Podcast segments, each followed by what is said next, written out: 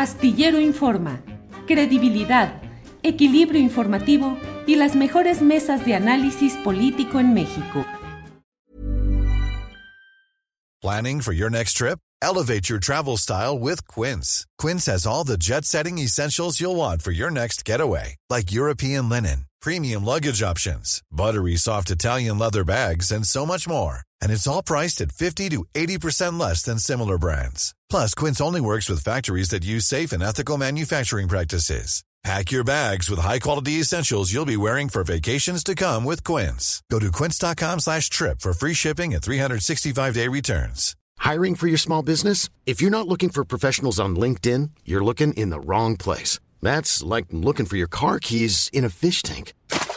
LinkedIn helps you hire professionals you can't find anywhere else, even those who aren't actively searching for a new job but might be open to the perfect role. In a given month, over 70% of LinkedIn users don't even visit other leading job sites. So start looking in the right place. With LinkedIn, you can hire professionals like a professional. Post your free job on linkedin.com slash people today. Acompañarnos en este especial de este 25 de noviembre de 2021. Acabamos de terminar nuestro programa, eh, el que usualmente tenemos de 1 a 3 de la tarde y en este momento estamos iniciando un programa especial en el cual vamos a abordar diversos temas relacionados con este Día Internacional de la Eliminación de la Violencia contra la Mujer. Usted sabe que cada 25 de noviembre se mm, eh, recuerda y se denuncia y se señala y se habla respecto a lo que es la violencia contra la mujer. Esta, esta fecha y este, pues más que, ¿no? Es una es decir, esta participación analítica y de denuncia y de señalamiento de algunos casos concretos que suceden en estos temas, eh, provienen particularmente de lo que sucedió en 1960, eh, cuando tres hermanas de apellido Mirabal, Patria, Minerva y María Teresa, fueron asesinadas en la República Dominicana por oponerse a la mm, dictadura de quien era entonces eh, el dictador, el dictador de, aquí, de la República Dominicana, eh, eh, Rafael Leónidas Trujillo. A partir de lo que sucedió en aquel 25 de noviembre de 1960, se ha dado un proceso que busca tener la mayor información, análisis, discusión, debate de lo que es esta violencia contra las mujeres. Así es que, bueno, pues mire, vamos a, a, avanzar en, nuestro, en nuestra propuesta de este día. Déjeme un poquito aquí reacomodar mi...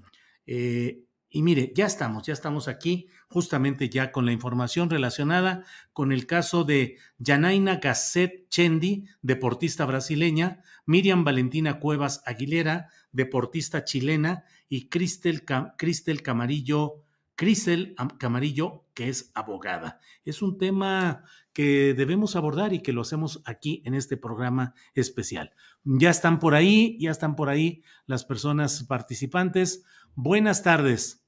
Hola, buenas, tardes. Muy buenas tardes. Gracias por acompañarnos, gracias por estar aquí. ¿Quién desea iniciar para explicarle a nuestra audiencia de qué estamos hablando, por favor? Acá, bueno, te voy a hacer una presentación muy rápida. Yo soy Valentina Cuevas, eh, chilena, eh, Yanaína Casate y Cristel Camarillo, que es nuestra abogada. Ella va a contextualizar eh, a grandes rasgos todo lo que está sucediendo acá con nuestro caso en San Luis Potosí, México. Adelante, por favor. Hola, muy buenas tardes. Bueno, mi nombre es Cristel Camarillo, soy abogada penalista. Actualmente soy asesora jurídica de Valentina y de Yana este, bueno, ellas fueron víctimas de hostigamiento sexual en su fuente laboral, es decir, este, donde trabajaban por su jefe. Entonces, este, ahí hay una evidente desventaja entre la víctima y el agresor. Actualmente él se encuentra vinculado a proceso. No voy a profundizar en muchos temas por, este, por todo esto legal, pero se encuentra vinculado a proceso y están en investigación complementaria. ¿Qué es lo que sucedía? Ustedes, eh, Yana y Vale, em, deportistas de alto rendimiento, ¿cómo llegaron a San Luis Potosí? Eh, primeramente vine a un congreso FIEP internacional hace 12 años atrás y tengo una especialidad en handball. Yo estudié en Cuba, en La Habana, y, por ese motivo me hicieron una propuesta de quedarme en San Luis Potosí, y fue ahí, mediante este congreso FIEP, me quedé a laborar aquí en el estado de San Luis Potosí. Eh, el, ¿Su caso, compañera? Pues nuestro caso comienza porque somos profesionales de la actividad física y el deporte y pues nos eh, acercamos al Ayuntamiento de San Luis Potosí para trabajar eh, en el deporte social.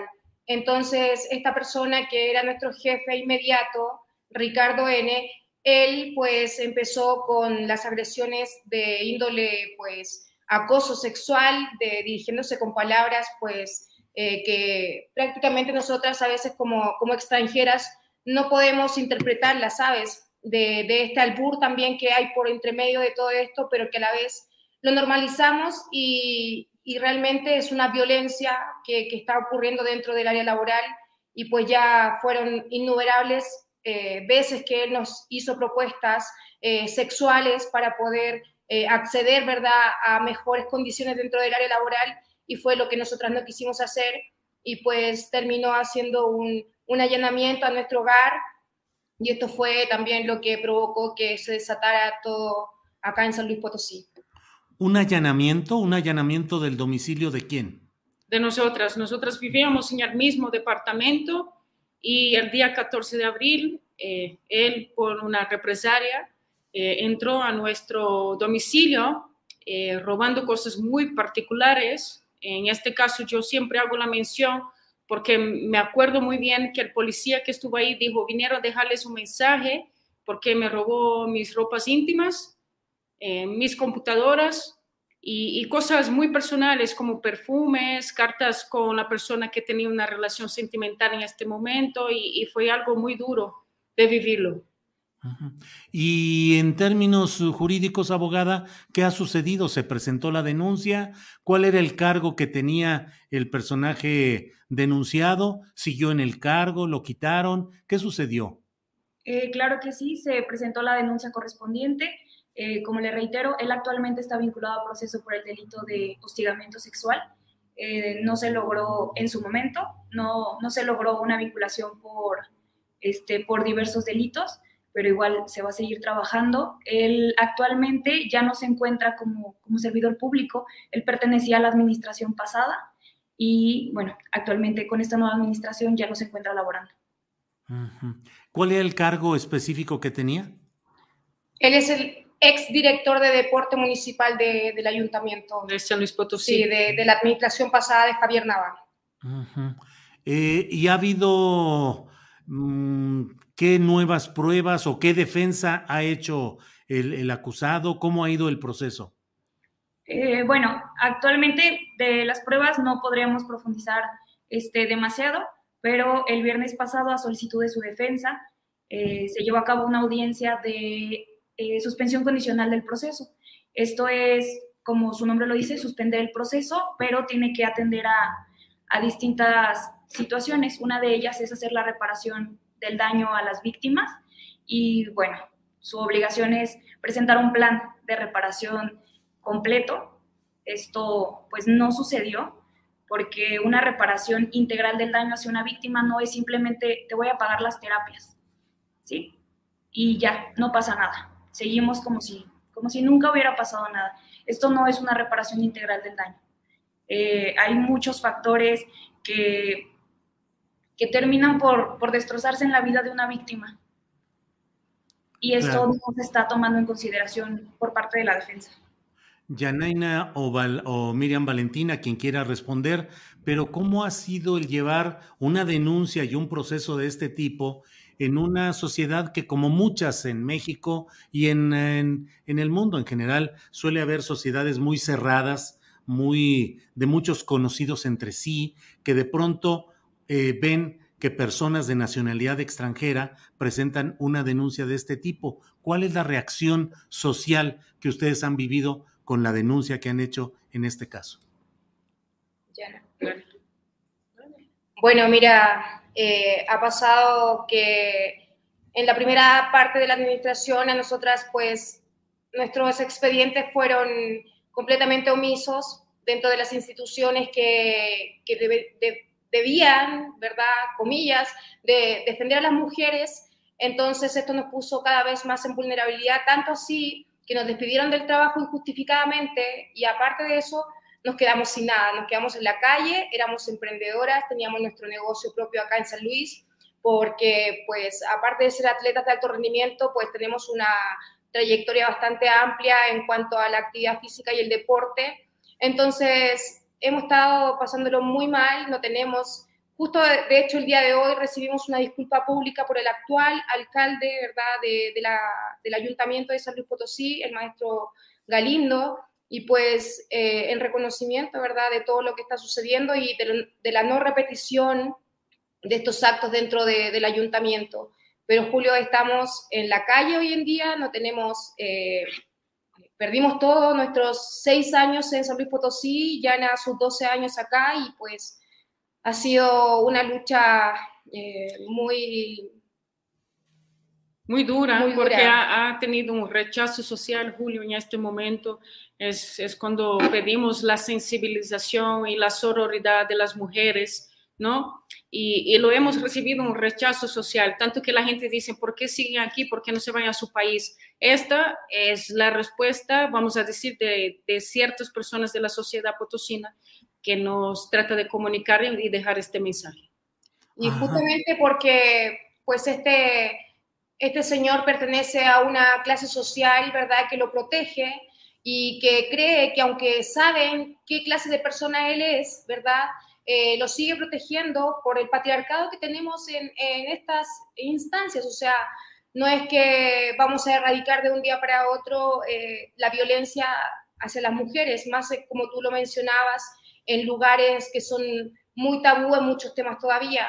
Y pues esto para nosotras ha representado no solamente la lucha para nosotras, sino que para todas las mujeres de San Luis Potosí es como abrir el camino y pues las consecuencias se han dado eh, a grandes rasgos, ¿verdad? Porque nos quedamos sin nada. Claro. Eh, Yanaina, ¿cómo ha sido la reacción en todo este proceso hacia ti eh, por tu nacionalidad, por tu origen? Pues Julio, la verdad, eh, a grandes rasgos te voy a comentar que el, el, hecho de hacer la denuncia no quiere decir que vamos a ser escuchada con, con mucha sensibilidad, eh, sensibilidad a cuestión racial en una de esas cuestiones, que no, no los puedo decir por cuestiones de seguridad, pues una autoridad dijo que por el hecho de yo haber vivido discriminación desde que llegué a México, lo que me hizo mi agresor Ricardo N era una cosa que ya estaba acostumbrada en mi día a día.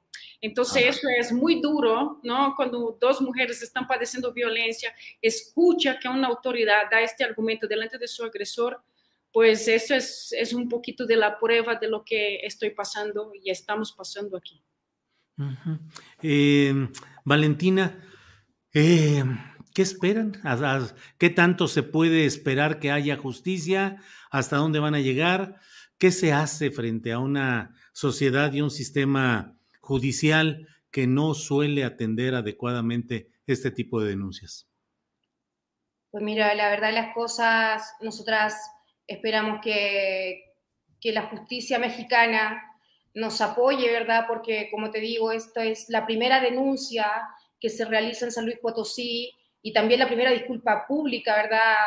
Imagínate cuántos años tiene acá en San Luis y, y que nos atrevemos, ¿verdad? Siendo eh, doblemente, pues, excluidas también por ser extranjeras en esta, en esta sociedad.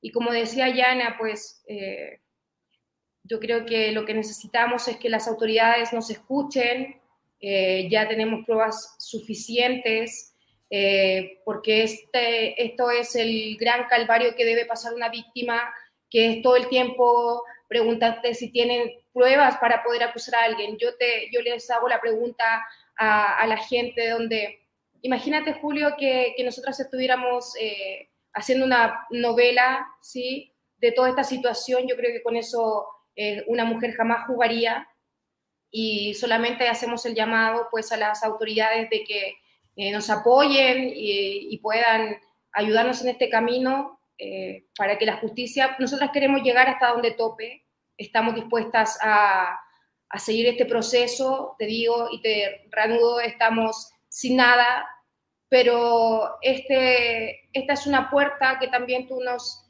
das la oportunidad de poder hacer el llamado, ¿verdad?, a nivel nacional, de que nos escuchen y que por favor eh, nos, nos den las, pues las, los caminos correctos para poder llegar a la justicia. Con perspectiva de género. Con perspectiva de género, sobre todo eso, ¿sabes? Pues eh, les agradezco mucho que hayan eh, aceptado eh, platicar con nosotros de este tema. Le agradezco a Yanaina todo lo que nos dice, a ti Valentina, a la abogada Crichel. Y bueno, pues veremos, estaremos atentos a lo que suceda. Aquí están los micrófonos atentos para, para este tipo de denuncias que es necesario hacer y sostener. Así es que a reserva de lo que deseen agregar, yo les agradezco esta oportunidad. Sí, te lo agradecemos mucho, Julio, y también no puedo dejar de nombrar eh, la, la CLADEN México, que es el Comité de América Latina y de Caribe para la Defensa de los Derechos de la Mujer, tanto CLADEN México como CLADEN Brasil, que nos has estado eh, sosteniendo la mano, y la comunidad de afrodescendientes del sur de, de Oaxaca, que también nos ha apoyado en, en, el momento de sostenernos ¿no? en esta lucha. Gracias. Pues gracias a ustedes. Gracias eh, y seguiremos atentos a lo que sucede en este caso. Gracias y buenas tardes. Gracias. Muchas gracias. A ustedes, hasta luego. Bueno, pues eh, vamos, vamos a seguir adelante eh, en este especial por el 25 de noviembre. vamos ahora con Joaquín Galván. Él es activista de Ayutla, Oaxaca y acompañante de casos de violencia a personas vulnerables. así es que hay un tema que es el de Fanny Guadalupe López Nolasco, indígena mije del pueblo El Porvenir, en San Juan Cotzocón, que fue víctima de un feminicidio que intentó simularse como un suicidio. Joaquín, buenas tardes. Joaquín, ¿nos escucha Joaquín? Joaquín, Joaquín. Hola Julio, muy buenas tardes, ¿me escucha? Sí te escucho, Joaquín. ¿Ahí tú nos escuchas? Bueno, te agradezco muchísimo el espacio que nos estás dando. Sí, yo te escucho. Sí. Ah, perfecto. Eh, adelante, si tuviéramos algún problema, te pediría que quitaras eh, la imagen para que se escuche solo el sonido, pero ahorita parece que escuchamos bien. Adelante, eh, por favor. por favor. Sí, adelante lo que tú nos digas de qué sucede en este caso de Fanny Guadalupe López Nolasco.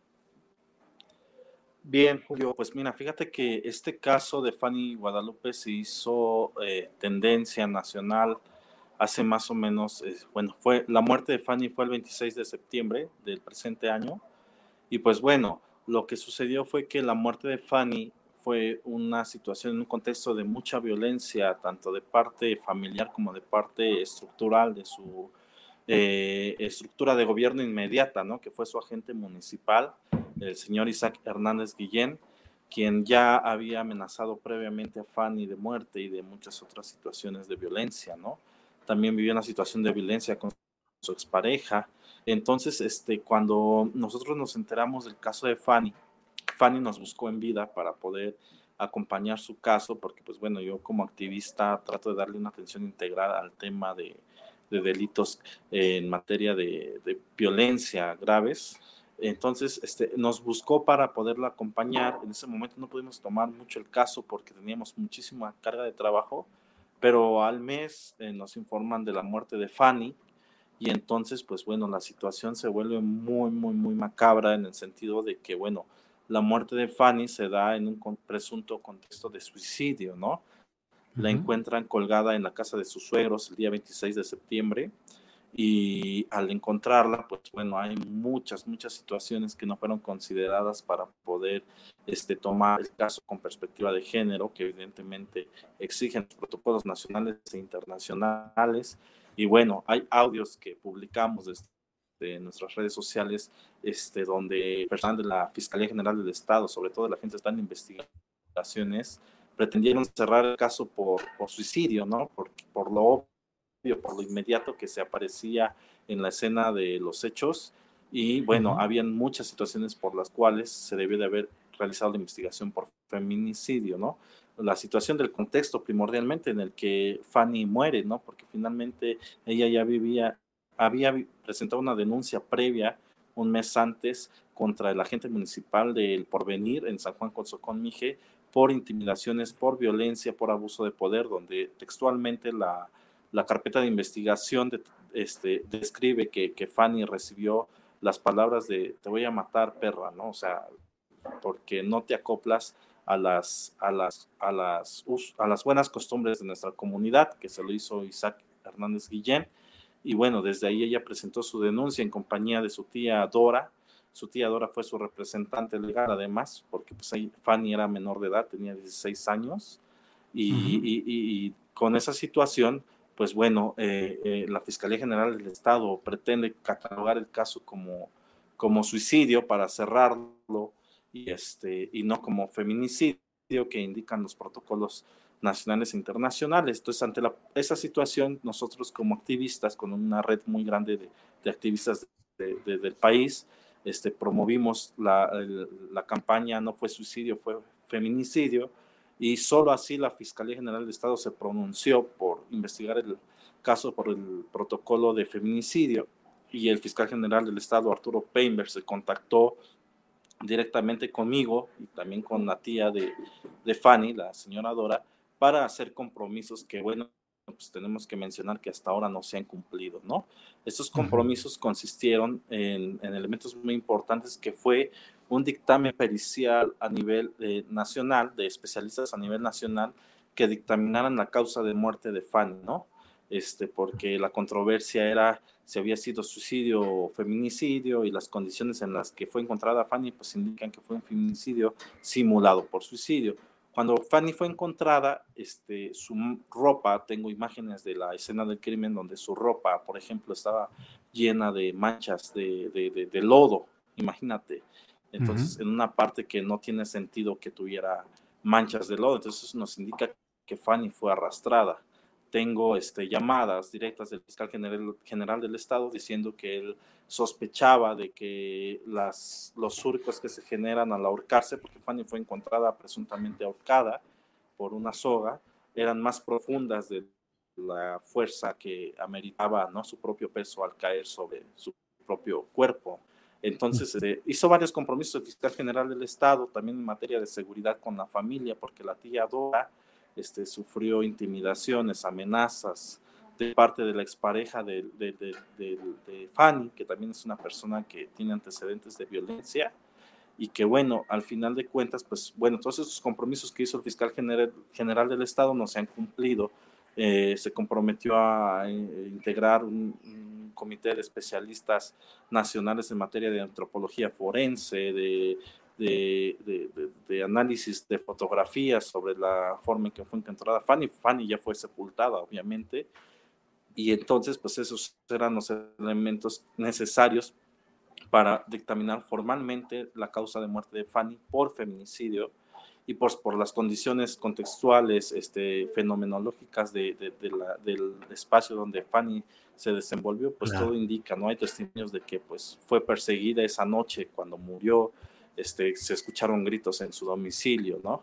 Y sin embargo, pues la Fiscalía General del Estado y el Fiscal General del Estado persisten en, en hacer caso omiso a esta situación de violencia que vivió Fanny y pues hasta ahora no nos ha actualizado. El fiscal general del estado ya no me responde ni los mensajes ni, ni las llamadas para darle continuidad al caso que es algo muy característico, creo, de las fiscalías, de los exfiscales generales del Estado. Lo mismo pasó con Rubén Vasconcelos, con otros temas en los que también se hizo mucha presión y pues bueno, estamos en esa situación.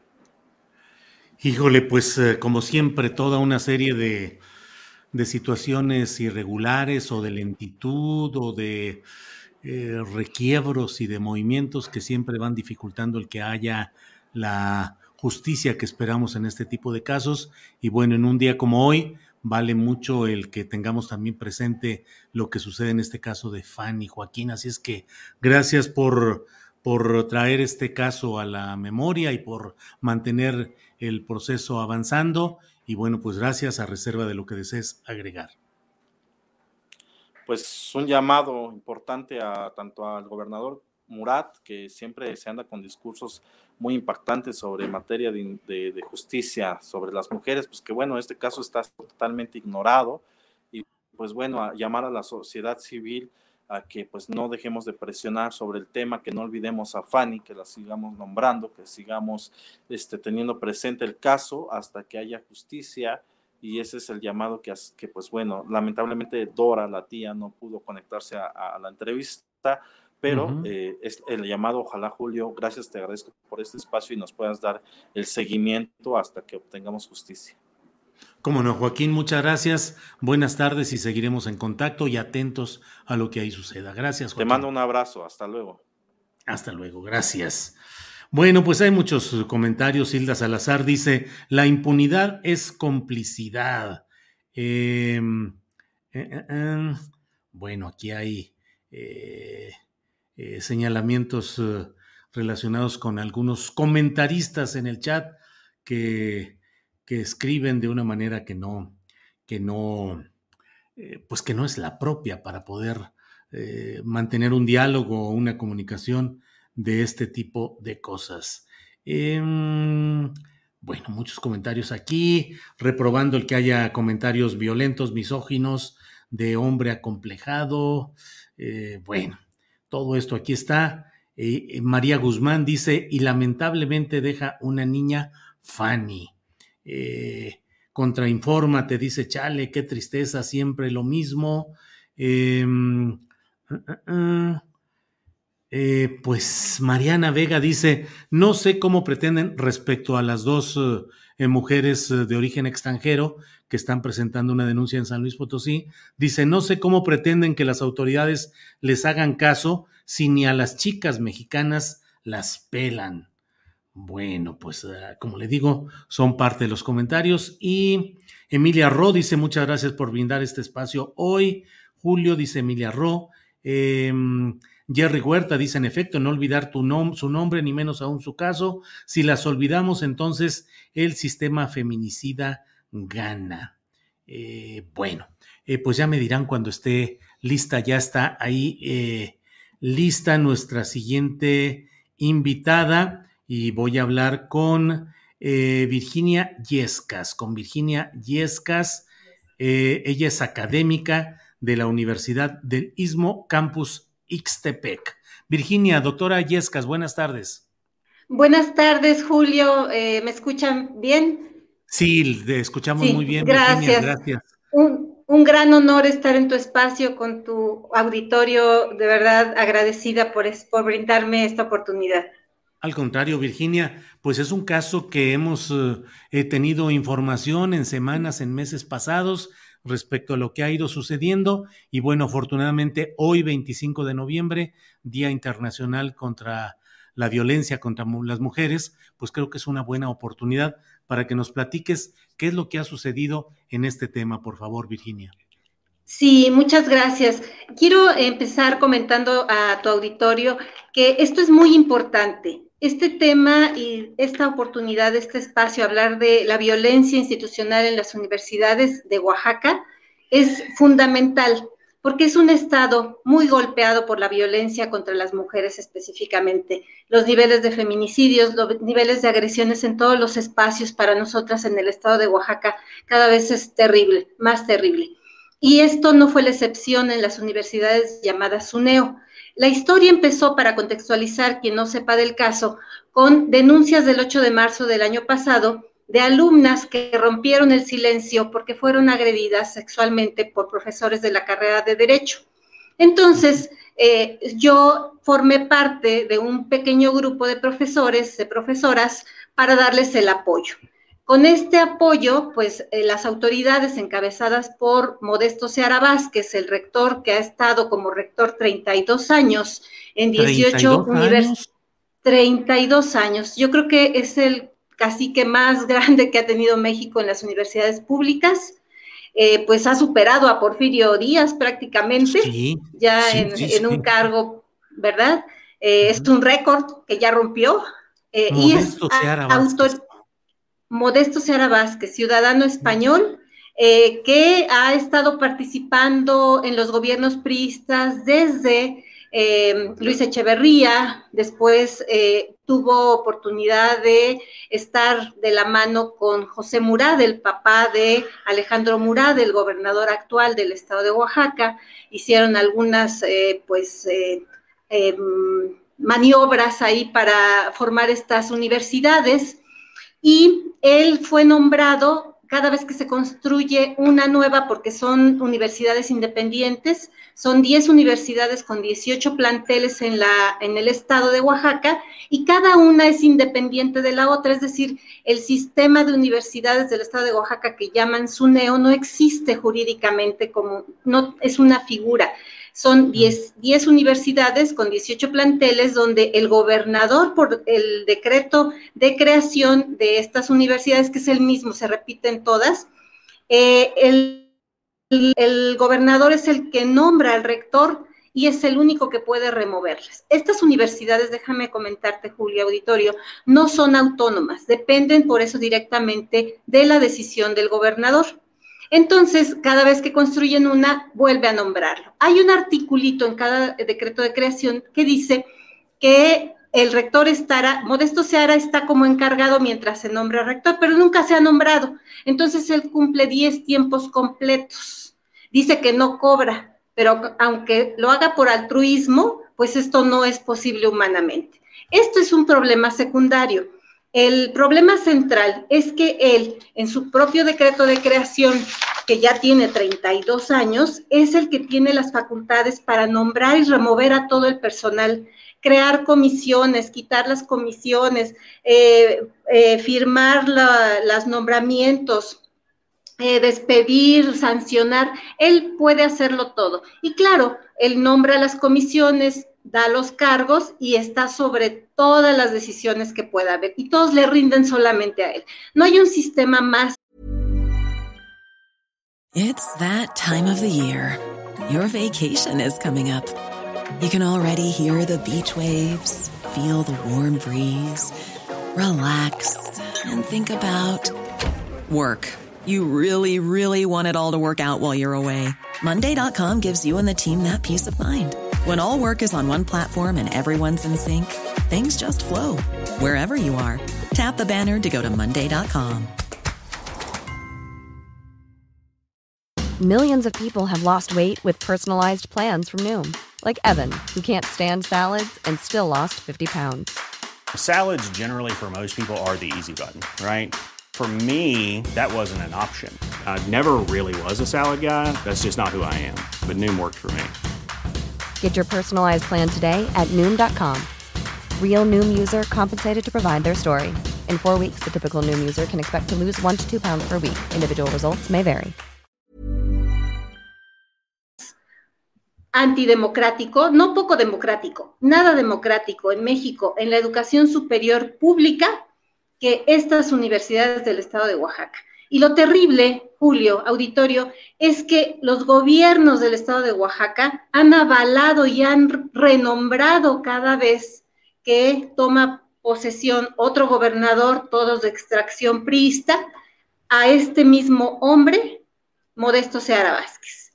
Y cuando se dan cualquier eh, pues eh, queja, cualquier eh, posibilidad de mejora o de crítica, no se permite. En esta universidad la crítica está prohibida y esta es una contradicción en un sistema de educación superior además. Aquí está prohibido y cualquiera que se atreva a criticar cualquier cosa de la universidad, el sistema es anacrónico, es eh, medieval, es terriblemente fuera de, contexto de la educación en el mundo, pero no se puede criticar. Y cuando hay alguna queja, y máxime quejas de acoso sexual, como ocurrió en el 8 de marzo del año pasado, pues, ¿qué se hace? Se criminaliza. A las alumnas que denunciaron, este hombre, Modesto Seara, nombró una comisión de varios profesores de diferentes carreras. Está ubicada en el Istmo, en Ixtepec, en Ciudad Ixtepec, esta universidad, y trajo profesores de otros planteles, porque él puede moverlos a su antojo. Y esta comisión de ocho hombres y mujeres que se dedican a otras cosas, revictimizó y privó de su libertad a dos alumnas. Estas dos alumnas denunciaron penalmente en la Fiscalía del Estado a estos dos profesores de derecho. Los dos ya están vinculados a proceso. Para ocultar el hecho, las revictimizó tratando de que se desistieran, las interrogó con las quejas que ellas entregaron a la Defensoría de Derechos Humanos y a la Fiscalía y las interrogó con esos documentos en mano. Entonces están ellos usurpando funciones, hacen su santa inquisición.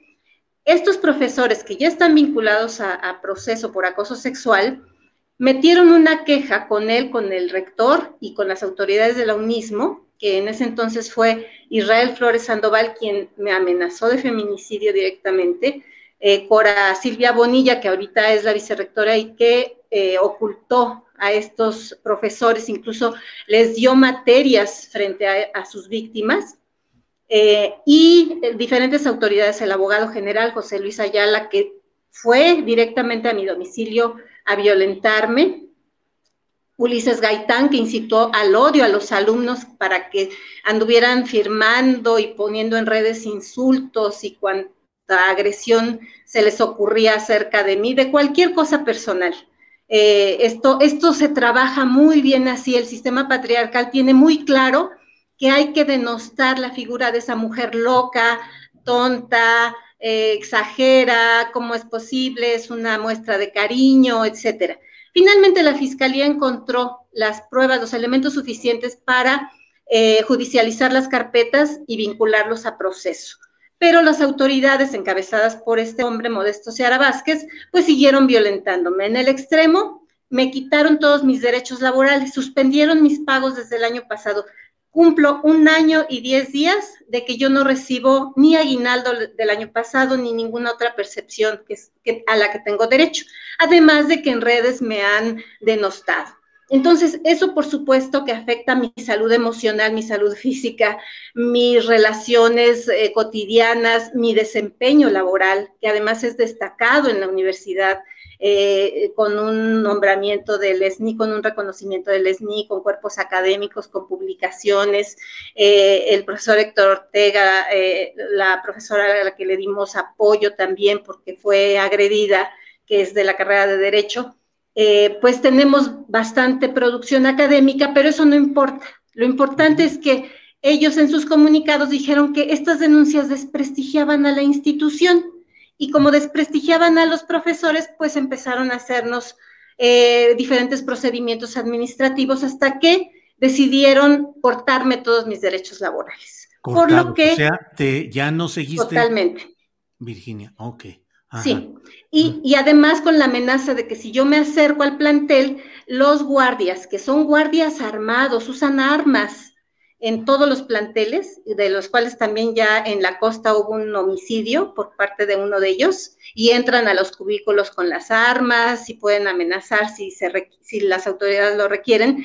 Ellos tienen la orden de usar las armas si yo me acercara al plantel. Entonces, desde el año pasado, desde el 18 de marzo del año pasado, yo no me puedo acercar ni siquiera por mis cosas personales al cubículo donde yo trabajaba. Entonces, eh, pues todo esto es, un, eh, es violencia que va escalando. Pero esto no se queda aquí, Julio Auditorio. Esto es muy importante porque sienta un precedente para lo que sí se puede hacer con las mujeres. No pueden hablar. La institución de educación superior máxima reconocida en el estado de Oaxaca después de la UAPJO dice que no pueden hablar. Se tienen que callar y si no, miren lo que le pasó a esa profesora.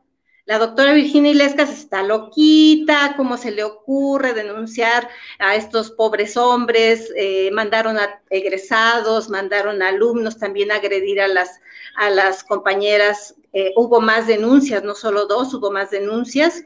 Y en el poblado también las agreden eh, personalmente y con ayuda de los profesores. Entonces, dan permiso a través de las instituciones y el gobierno del estado de Oaxaca está avalando, por una parte, que haya alerta de género, muy bien, que se despenalice el aborto, perfecto, pero también que las universidades del llamado SUNEO y este hombre, Modesto Seara, puede violentar libremente a quien quiera quitarle sus derechos y aquí está la muestra para que aprendan todos a que no se habla de esto, que esto se queda dentro de la universidad. Estoy hablando con la doctora Virginia Ilescas. Ella ha sido académica eh, en este sistema de la Universidad del Istmo Campus Ixtepec. Y lo que estamos hablando pues son eh, de estas realidades de lo que sucede en un lugar donde, caray, me quedo, Virginia, me quedo impactado, 32 años dirigiendo un sistema educativo en Oaxaca, el doctor Modesto Seara Vázquez, de nacionalidad española. No sé si será cierto esto, pero Cuauhtémoc Blas dice más de 32 años de rector. El español Modesto Seara usa helicóptero para ir a sus 18 campus y en cada uno tiene casa y servidumbre. Pronto cumplirá 90 años de edad y sigue. Todo es anacrónico en SUNEO, que entiendo que es el sistema de universidades eh, de este tipo en Oaxaca. Y así hay varios comentarios relacionados con este tema. Ab Vejero dice, gracias por darle voz a quienes no la tienen en nuestro país y seguimos con la esperanza de que se erradiquen todo este tipo de cosas. ¿Se salió, Virginia? Virginia, bueno, estamos con problemas técnicos, ya lo sabe. Hoy ha sido un día muy complicado en cuestión técnica. Eh, el Internet de nuestros invitados ha estado fallando. No sé si sea alguna falla generalizada, pero me ha llamado la atención que hoy al menos el, um, eh, pues la recurrencia de problemas de nuestros invitados ha sido muy alta. Pero bueno, mire, eh, como esto le digo, hay Lía Ro, dice de Modesto, no tiene nada. Eh, eh, eh, bueno, hay algunos señalamientos específicos sobre la nacionalidad española, pues yo creo que más allá de la nacionalidad específica de él, esos son los hechos que ya están ahí. Virginia Ilescas, ya estamos de regreso. El internet nos juega estas cosas. Sí. bueno, pero ya estamos aquí de regreso. Virginia, ¿qué se Muchas gracias, Julia. ¿Qué es de esperarse? ¿Hacia dónde va la denuncia, la demanda en términos laborales, académicos? ¿Qué puede suceder en este caso? Y las demandas de las eh, propias mujeres de las estudiantes. Sí, aquí hemos insistido, la petición, dado que hay mucha impunidad en todos los eh, casos de agresiones hacia mujeres, está el caso de Soledad Jarquín, que ustedes ya conocen bien, de Male, la compañera saxofonista. Ay, no. adelante, adelante, la escuchamos, Virginia. Virginia, la escucho la escucho, ya no la escucho. Pues son los problemas del Internet. Ya sabe que el propio presidente de la República le dijo a Carlos Slim que no era cierto aquello de México es eh, territorio totalmente Telcel, porque pues eh, no es cierto, no hay la cobertura adecuada y ya no hablemos de los lugares o las comunidades más recónditas, sino en general en muchos espacios hay este grave problema. Em, eh, bueno, muchas gracias a quienes eh, eh, comentan que hoy ando con saquito azul y muchas gracias. Eh, sí se ha estado yendo el internet todo el día, dice Ricardo Armenta. Bueno, pues eso hay que decírselo a Adriana, mi compañera productora y coconductora, que ha sufrido hoy todo. Adriana, Adriana, pues aquí estamos con, con estas con estos problemas de Internet que hoy te han traído con mucha bronca todo el día, ¿no? Siempre les digo, ay, mi úlcera, ni, tengo, ¿no? Pero mi úlcera. Sí, sí, sí. Hoy, hoy ha estado complicado. Pero es que fíjate que eh, evidentemente estos casos, Julio, son en el interior de la República. Entonces, es lamentablemente sobre todo en ciertas comunidades eh, donde está, por ejemplo, Joaquín, eh, no son ciudades donde tengan posibilidad de tener un internet pues más, más veloz. Y pues eh, Oaxaca, Guerrero, pues muchos de estos lugares en donde hemos tenido pues complicaciones y ahí sí que ni aunque le rece a quien no sé quién, vamos a, vamos a inventarnos un santo del internet, pero sí, hoy, hoy estuvimos batallando un poquito, Julio pues el santo podría ser santo negocio de Slim y de otros más que hacen un negociazo y nomás no tiene nada. Está por aquí Virginia Ilescas. Adriana, ¿quieres eh, preguntar algo o acompañarnos en la plática con ella? Si quieres, eh, en lo mm. que preparo nada más un, segmento informativo, regresas con eh, Virginia y al final yo entro. Sí, así es. Ah, ya regresamos. Virginia Ilescas, doctora ya debe estar por ahí. Uno, dos, tres. Uno, dos, tres, tomado por mí, dicen así en los, los juegos, no hay nada. Virginia, si nos escucha, lamentamos que no hayamos podido continuar con esta entrevista. Yo creo que lo esencial ya está dicho, ya está este señalamiento y esperamos que tanto el gobernador del estado como otras autoridades hagan caso de las denuncias de las estudiantes, de las alumnas víctimas de acoso o de agresiones sexuales y también de las represalias contra profesores, profesoras como Virginia Ilescas que acompañaron y ayudaron a las alumnas en este proceso. Así es que, pues, eh, le damos las gracias a Virginia y ya habrá oportunidad de retomar este, esta información y platicar sobre lo que vaya sucediendo. Así es que, bueno, estamos atentos. Eh, Patricia Martínez Valencia dice que la doctora se comunique por vía telefónica para que no se corte. Eh, Elba Maya dice, gracias por este esfuerzo informativo, gracias por esta gran labor, equipo astillero. Eh, José Ignacio Barrueta Ávila dice, Adriana Buentello con mucha imaginación, inteligencia periodística, aunque cuando hablo de ella con todos mis amigos no me entienden. Al Santo Señor de Calma. Bueno, ahí está ese comentario y bueno, pues ya así lo vemos. ahí está, ahí está el comentario. Adriana Buentello, bueno, pone Beuntello. Bueno, pues cuando ahí está Virginia Yescas, hagamos el último intento, Sol, a ver si entramos. Eh, doctora, ¿nos escucha? Sí, perdón, me volví a caer, sí tengo un poco de problema aquí en Oaxaca, está un poquito difícil. No se preocupe. No. Julio, por favor, no, no te preocupes, doctora. Vamos cerrando ya antes de que se nos vuelva a ir el internet. ¿Qué es lo que sigue? ¿Qué es lo que esperas? ¿En qué van? Sí, eh, como te decía, las denuncias son muy importantes, están atoradas. Le pedimos al fiscal, le pedimos al gobernador Alejandro Murat que cumpla esta palabra de cero tolerancia a la violencia contra las mujeres. Conmigo hizo el compromiso telefónico y con su gabinete de que esto se iba a atender y me iban a reinstalar, porque a mí no se me despide legalmente, la Junta Laboral no me ha entregado ningún despido, no me ha notificado nada, la universidad no me ha permitido la entrada y no me ha notificado nada. Yo no tengo firmado, yo no he refirmado nada de recibido, ni, ni renuncia, nada, nada, nada, ni intentos de despido. Entonces, se me tiene que reinstalar todos mis derechos laborales. Eso es y, además atender el mecanismo de protección a defensores me ha estado dando atención psicológica, atención de diferentes estrategias de protección. Con respecto a las alumnas, hay alumnas que no tienen medidas cautelares y que han tenido que desertar y le pedimos también a la Fiscalía y al gobernador que atienda este problema porque ellas tienen el derecho de regresar a sus centros de estudio. Hay más de una decena de alumnas que tuvieron que irse que no tienen opción de dónde estudiar y tienen ese espacio que es para las mujeres oaxaqueñas también. No es posible que salgan expulsadas por violencia institucional. El tema también de derechos humanos, también estamos eh, solicitando y estamos en conversación con el defensor Bernardo Rodríguez eh, que ha estado recibiendo todas estas quejas, que ha estado documentando y que seguramente también va a emitir eh, las medidas cautelares que a las que se negó. Eh, las medidas cautelares para mí están desde el 18 de febrero del 2020 y las, la Universidad y Modesto Seara las negó. Igualmente para el maestro Héctor Ortega, para la maestra Montserrat Sánchez, las negó.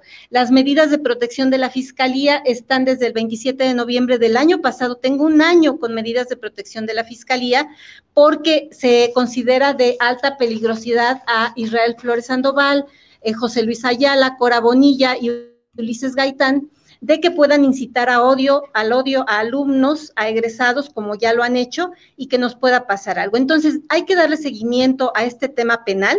Urge darle seguimiento. El fiscal Peinberg no ha tenido ningún acercamiento y lo he solicitado en diferentes ocasiones.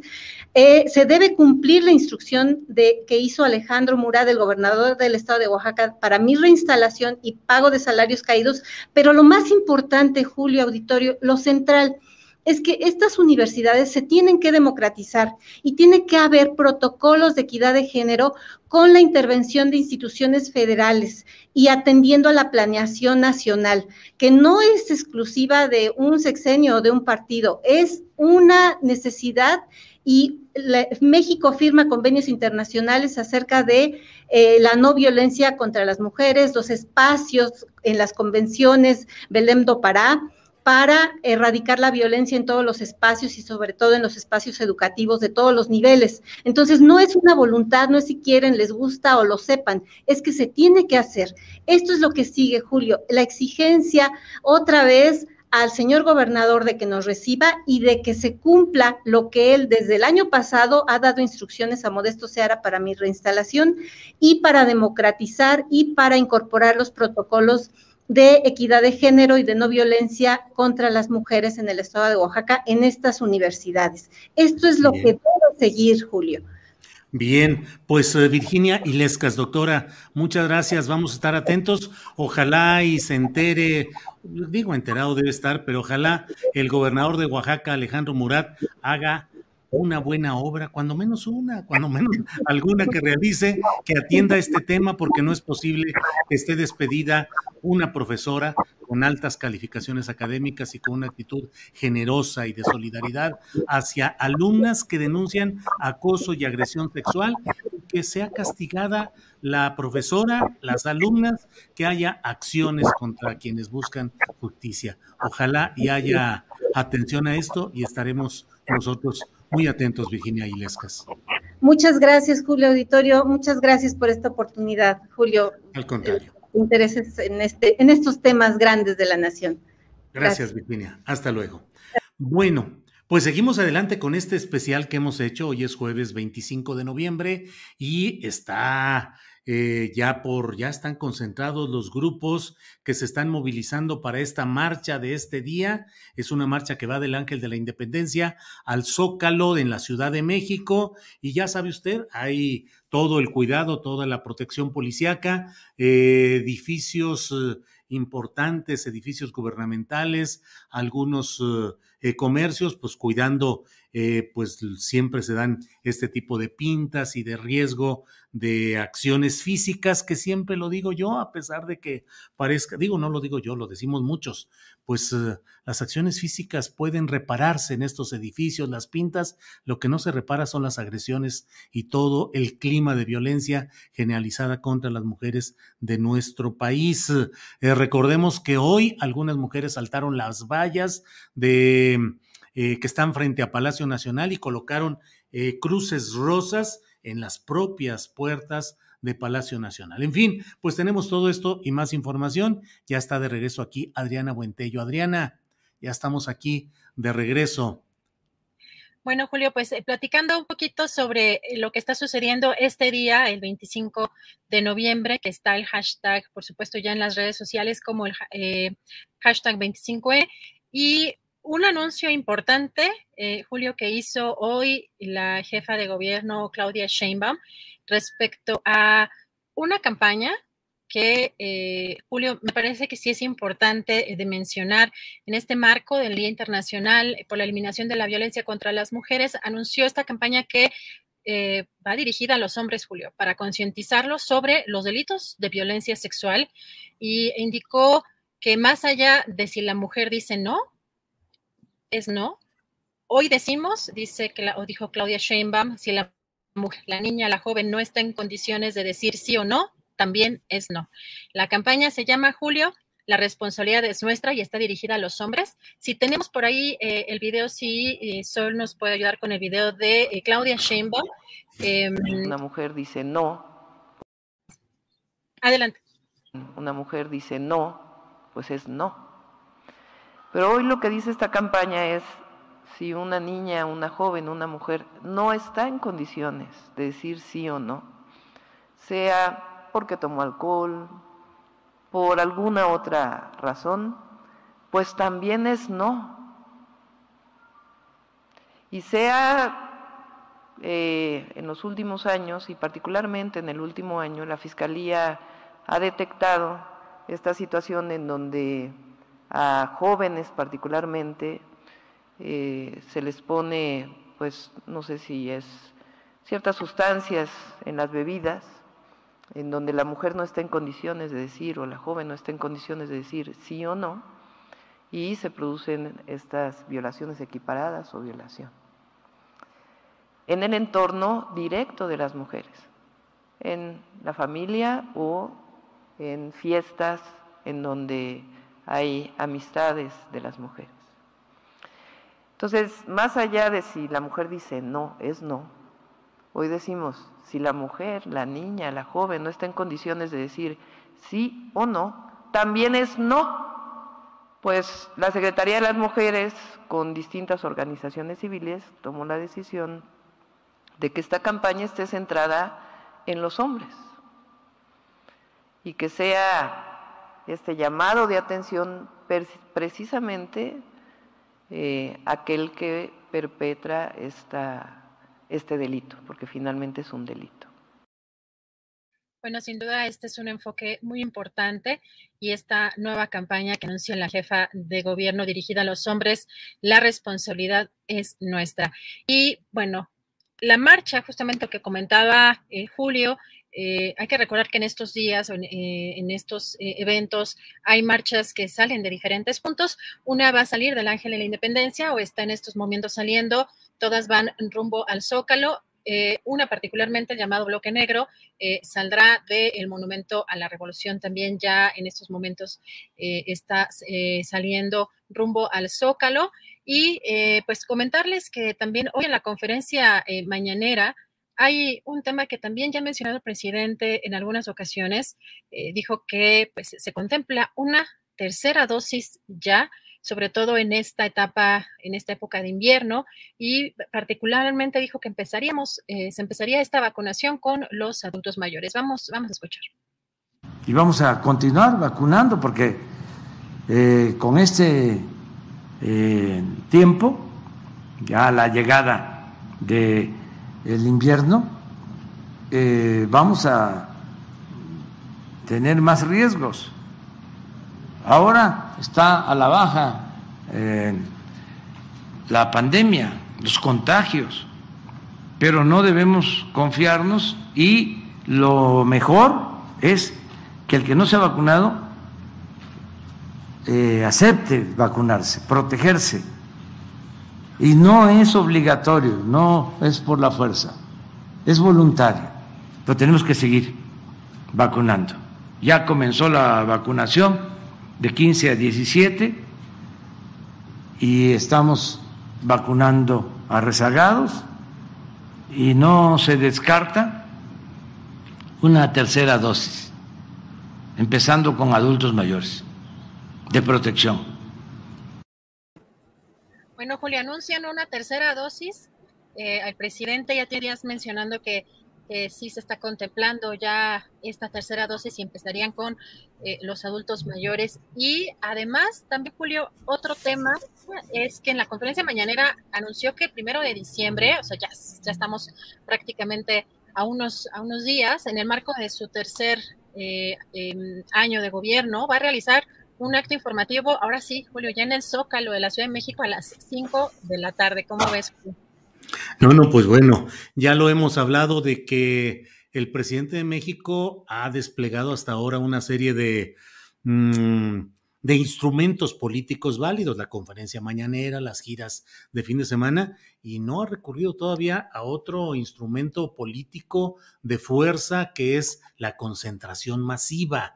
Y entonces va a volver el López Obrador de los zócalos llenos, que era una de las formas de mostrar la fuerza política de cuando fue candidato, cuando fue dirigente partidista y social. Y bueno, pues veremos este primero de diciembre, no solamente el llegar exactamente a los tres años de ejercicio del poder presidencial, sino también la concentración en, ese, en esa plaza de la Constitución, Adriana. Así es, el músculo, el músculo político, Julio. bueno, y también sobre la propuesta de Victoria Rodríguez como gobernadora de Banjico, del Banco de México, pues ves que estuvieron muy inquietos algunos sectores, eh, algunos sectores de la parte económica, y eh, hoy el presidente aseguró que además de que sí cumple con los requisitos, será ella la próxima gobernadora, porque eh, es una mujer responsable, honesta y también dijo que la oposición a lo mejor no le gusta que sea mujer por su machismo. Si te parece, escuchemos brevemente este, este video.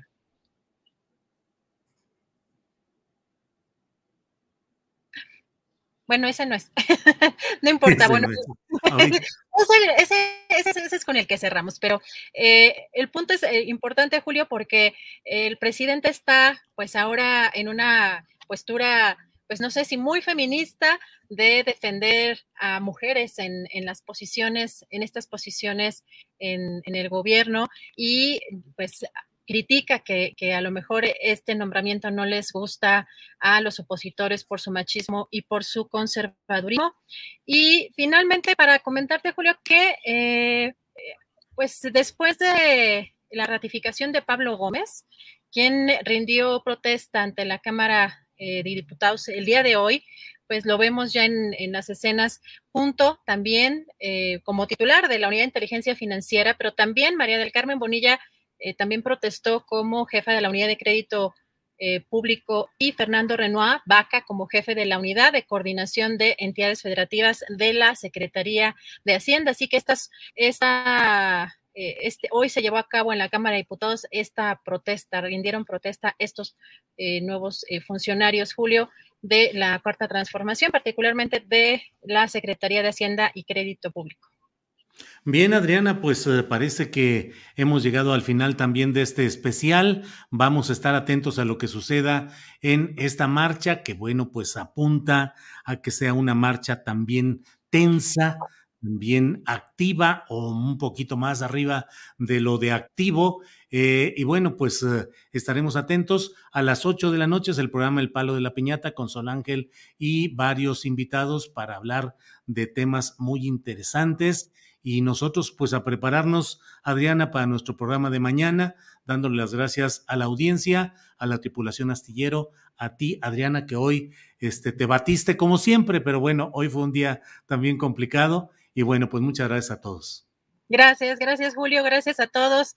Eh, buen provecho, hasta mañana.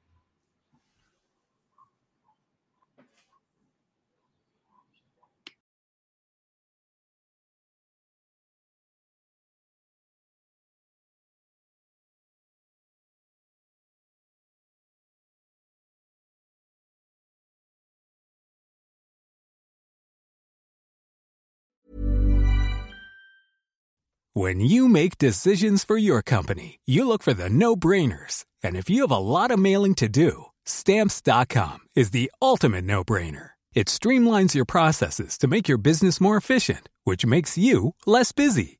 Mail checks, invoices, legal documents, and everything you need to keep your business running with stamps.com.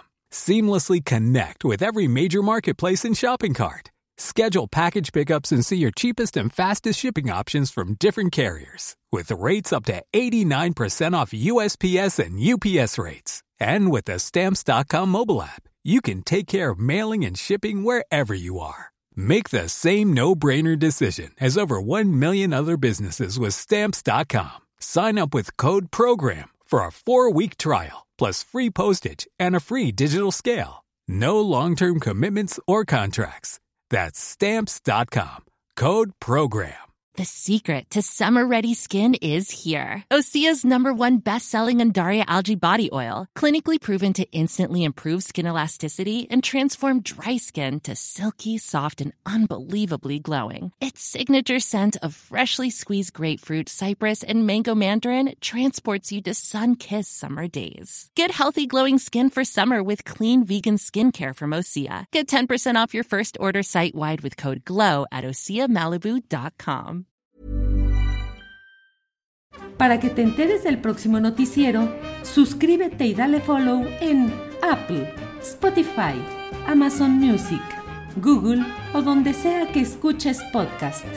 Te invitamos a visitar nuestra página julioastillero.com.